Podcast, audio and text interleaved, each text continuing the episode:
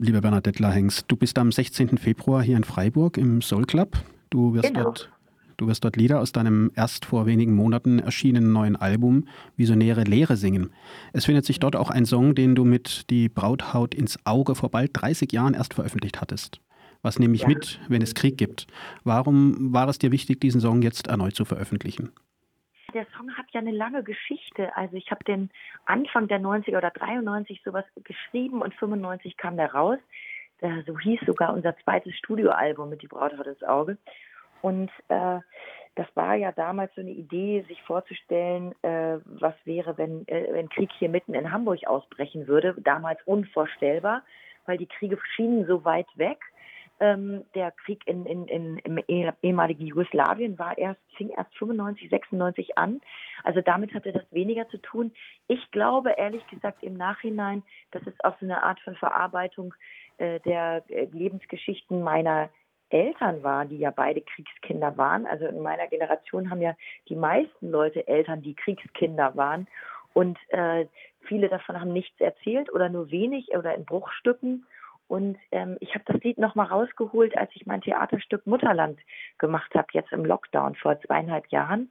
Und da habe ich nämlich die Fluchtgeschichten meiner Mutter aus Schlesien und aus der DDR ähm, auf die Bühne gebracht auch zusammen mit meiner damals 17-jährigen Tochter Ella May. Und da war natürlich der Krieg auch äh, nach 45, der Aufbruch von Schlesien in die DDR, ein großer Teil der Geschichte. Meine Mutter lebt schon lange nicht mehr, seit den 80er Jahren, seitdem ich 16 bin. Und da habe ich dann meine äh, Tante Eva befragt, die ältere Schwester meiner Mutter. Und die wiederum hat mir diese Geschichte sehr detailliert erzählt.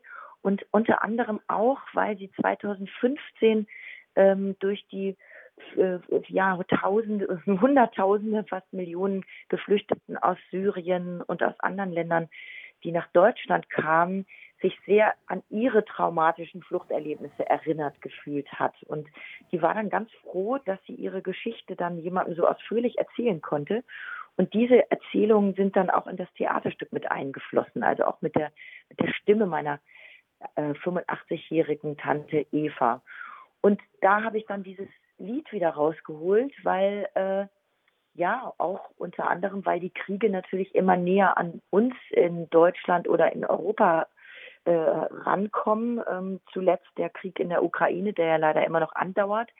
Und damit halt auch die Auseinandersetzung, was macht das mit Menschen, denen das passiert? Wie ist das, wenn man alles zurücklassen muss? Und äh, was sind die wesentlichen Dinge? Und das hat ja auch was mit unserem Leben zu tun. Das passt ja auch zu deinem politischen Aktivismus. So hast du ja 2017 den Verein Die vielen mitgegründet, eine Initiative, die gezielt Künstlerinnen und Künstler anspricht und diese angesichts neofaschistischer Entwicklungen stärken möchte gegen entsprechende Angriffe aus dem rechten Spektrum.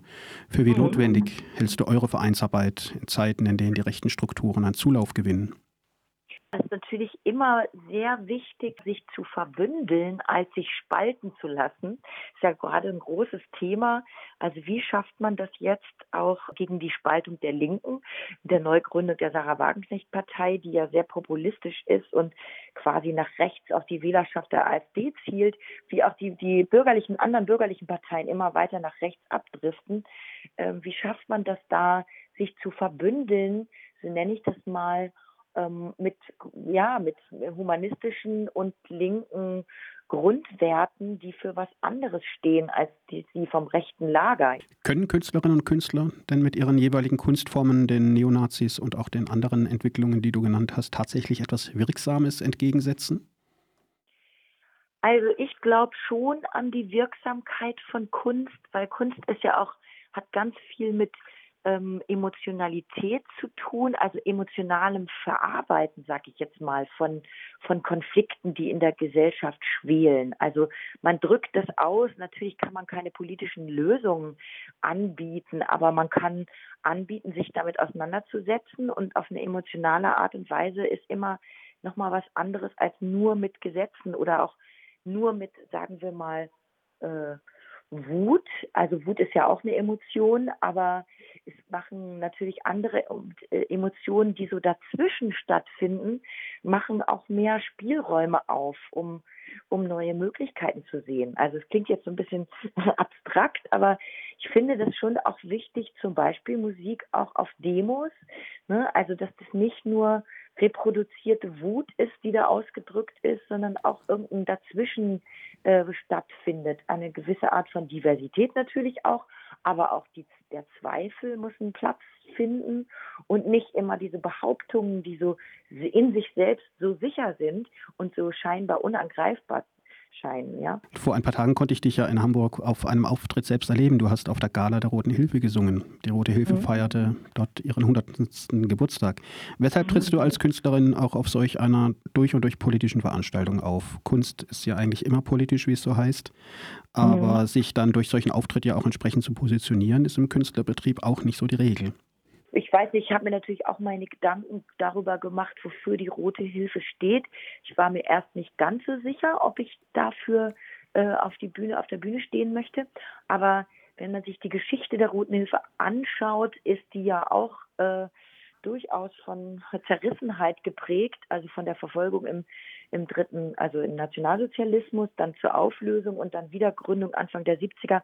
Es hat so viele Facetten und ich fand auch den bis hin zu äh, jetzt dem auch die Solidarität und, die, und den Support für zum Beispiel auch KlimaaktivistInnen der letzten Generation und anderer finde ich total wichtig. Also dass da eine moderne oder andere Arten von, von Aktivismus nicht kriminalisiert werden und dass man dem etwas entgegensetzt. Jetzt gerade mit dem, diesem Widerspruch von äh, den Bauerndemos, die ja auch von rechts gekapert wurden, die äh, wochenlang auf den Straßen alles äh, lahmgelegt haben und wo das dann erlaubt ist und auf der anderen Seite die letzte Generation kriminalisiert und verhaftet wird. Das geht natürlich nicht und dafür muss man sich halt auch stark machen. Um jetzt von Hamburg zum Schluss wieder nach Freiburg zu kommen, wir sprechen ja hier auf Radio Dreieckland, einem kleinen, aber feinen freien Radio. Mhm. Hast du auch eine Position äh, zu der Existenz von solchen freien Radios? Oh ja, finde ich sehr wichtig. Also ich habe ja auch einen, äh, einen, guten Draht nach Freiburg. Also schon seit den 90er Jahren mit meiner Band Die Brauthaut ins Auge haben wir oft in Freiburg gespielt. Äh, die, die, Gitarristin Barbara Hass und die Keyboarderin Karen Dennig, die kamen auch aus Freiburg und hatten auch schon Bands in den 80ern in Freiburg. Also da gibt es wirklich so eine ganz lange Verbindung von mir auch zu äh, MusikerInnen, die es heute noch dort gibt oder auch ja, zur Haus, ehemaligen Hausbesetzerszene oder lauter Leuten, die auch in Kollektiven arbeiten oder Hausprojekten wohnen und so weiter und so fort. Und diese ganzen Verbindungen habe ich auch gepflegt mit äh, meiner Theaterarbeit. So seit, wann fing das an? 2007 habe ich so neun Jahre immer wieder am Theater Freiburg Theaterprojekte gemacht oder als Musikerin daran teilgenommen. Und da waren auch viele Projekte dabei, die in den Stadtraum rausgegangen sind und auch mit Leuten der Stadtgesellschaft äh, gearbeitet haben. Also ich habe Chöre gegründet. Der Planet der Frauen war so ein ganz wichtiges Stück. Da haben 30 Frauen äh, zwischen 18 und 80 den Feminismus neu verhandelt. Da habe ich viele Freundinnen gewonnen und auch einige, die im Radio Dreieckland äh, äh, Sendungen machen. Also zum Beispiel Eva Gutensohn, die macht regelmäßig mit mir Sendungen, auch jetzt über mein neues Album. Und klar, also Haus- und Wohnprojekte, Kollektive sind genauso wichtig wie unabhängige, unabhängige Radiostationen, weil da halt natürlich andere Sachen stattfinden als im öffentlich-rechtlichen. Und das ist natürlich, ja, ich glaube daran auf jeden Fall. Herzlichen Dank für das Interview, Bernadette, und dir einen schönen Konzertabend hier in Freiburg. Ja, danke. Ich freue mich auch sehr auf, auf den Slow Club. Da habe ich natürlich auch schon öfter gespielt. Der hat ja mal den Preis bekommen für den besten Club in Deutschland. Dem kann ich nur zustimmen. Also ich glaube, es gibt noch Restkarten an der Abendkasse. Kommt, ich komme mit einer ganzen Band.